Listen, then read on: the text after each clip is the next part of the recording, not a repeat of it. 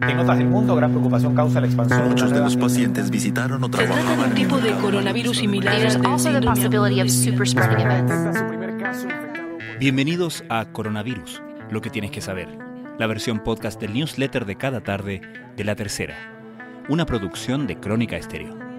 Es domingo 7 de junio.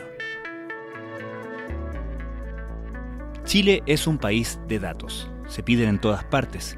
Es cosa de recordar los tiempos previos a la pandemia y hacer un recuerdo de las actividades diarias.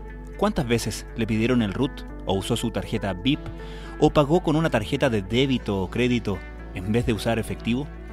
Todas esas acciones son susceptibles de ser traqueadas y reconstruidas, algo que usualmente genera preocupación e inquietud, pero que en tiempos de una pandemia inédita también genera una posibilidad, usarlos para tratar de mantener la trazabilidad de expansión del COVID-19 y bajar la velocidad de su avance.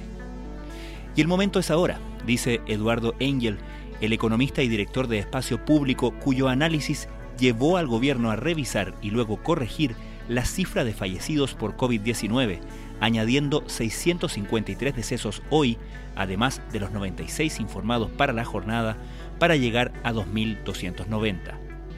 Este es un país en el cual, gracias al RUT, debiera ser más fácil que en otros países. La tecnología está, lo que se necesita es la información, dice Engel. ¿Se abrirá el gobierno a entregar más datos desglosados? El MinSal presenta muchas variaciones en la información que sus seremías entregan a lo largo del país. Además, hay un factor de control. Con las cifras abiertas, el escrutinio de las decisiones se hace también mayor, como por ejemplo los motivos por los cuales se optó por decretar hoy, de forma extraordinaria, cuarentenas en las ciudades de Calama y San Antonio, pero no en lugares como Valparaíso y Viña del Mar, cuyas cifras preocupan. En días en que el avance continúa dándose a una velocidad vertiginosa, la pregunta por los datos estará cada vez más presente. Estas son algunas de las informaciones destacadas de la cobertura de la crisis del coronavirus en la tercera.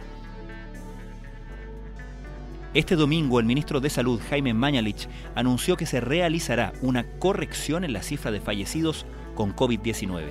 Esto implicará que se incorpore a 653 personas en ese registro, personas que perdieron la vida por una causa asociada al coronavirus, elevando la cifra total de fallecidos a 2.290. El ministro también se refirió al estado de salud de la subsecretaria de Salud Pública Paula Daza, quien se encontraba en cuarentena preventiva luego de que su chofer tuviera síntomas por coronavirus. Al respecto, Mañalich informó que el chofer de la subsecretaria se realizó el test PCR y salió positivo para COVID-19, ya que fue un contacto estrecho, explicó la autoridad, esto ya que la subsecretaria estuvo por un periodo extendido de tiempo con el chofer en un viaje de Santiago a Valparaíso, la subsecretaria deberá realizar una cuarentena hasta el próximo viernes. El secretario de Estado dio a conocer además nuevas restricciones sanitarias, cuarentena para las comunas de Calama y San Antonio. La medida comenzará a regir a partir del martes 9 de junio a las 22 horas.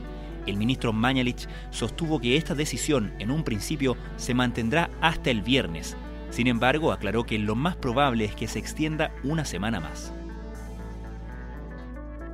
Este domingo el presidente Sebastián Piñera anunció que se establecerá un convenio con distintas organizaciones de furgones escolares para que realicen el traslado de pacientes a residencias sanitarias en el marco de la pandemia. El diagnóstico del economista Eduardo Engel, director de Espacio Público y quien liderara en 2015 el Consejo Asesor Presidencial Anticorrupción, no es optimista. Dice que hay que ser francos y advertir del gravísimo riesgo actual. En entrevista con La Tercera hace un balance sin anestesia de la gestión del gobierno durante la pandemia, pero además pide una mayor apertura de datos y llama a que la sociedad civil tome un rol central para construir una épica que ayude a derrotar al virus antes de que sea muy tarde. Sin ritos se hace aún más difícil hablar de la muerte, dice la antropóloga Sonia Montesino, Premio Nacional de Humanidades. La académica y autora de Madres y Guachos comparte sus preocupaciones en torno a la emergencia sanitaria.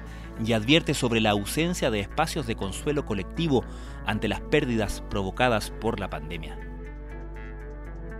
El creciente número de fallecidos por coronavirus ha estresado las rutas fúnebres.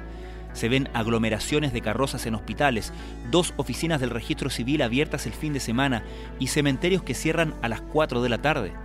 A eso hay que sumar el solitario luto que viven las familias de los muertos. Este es el panorama que enfrentan funerarias y cementerios en su hora más dura. Esto fue Coronavirus, lo que tienes que saber, la versión podcast del newsletter de cada tarde de la tercera. La redacción es de Sebastián Rivas, la producción de Crónica Estéreo. Soy Francisco Aravena, que tengan muy buenas noches.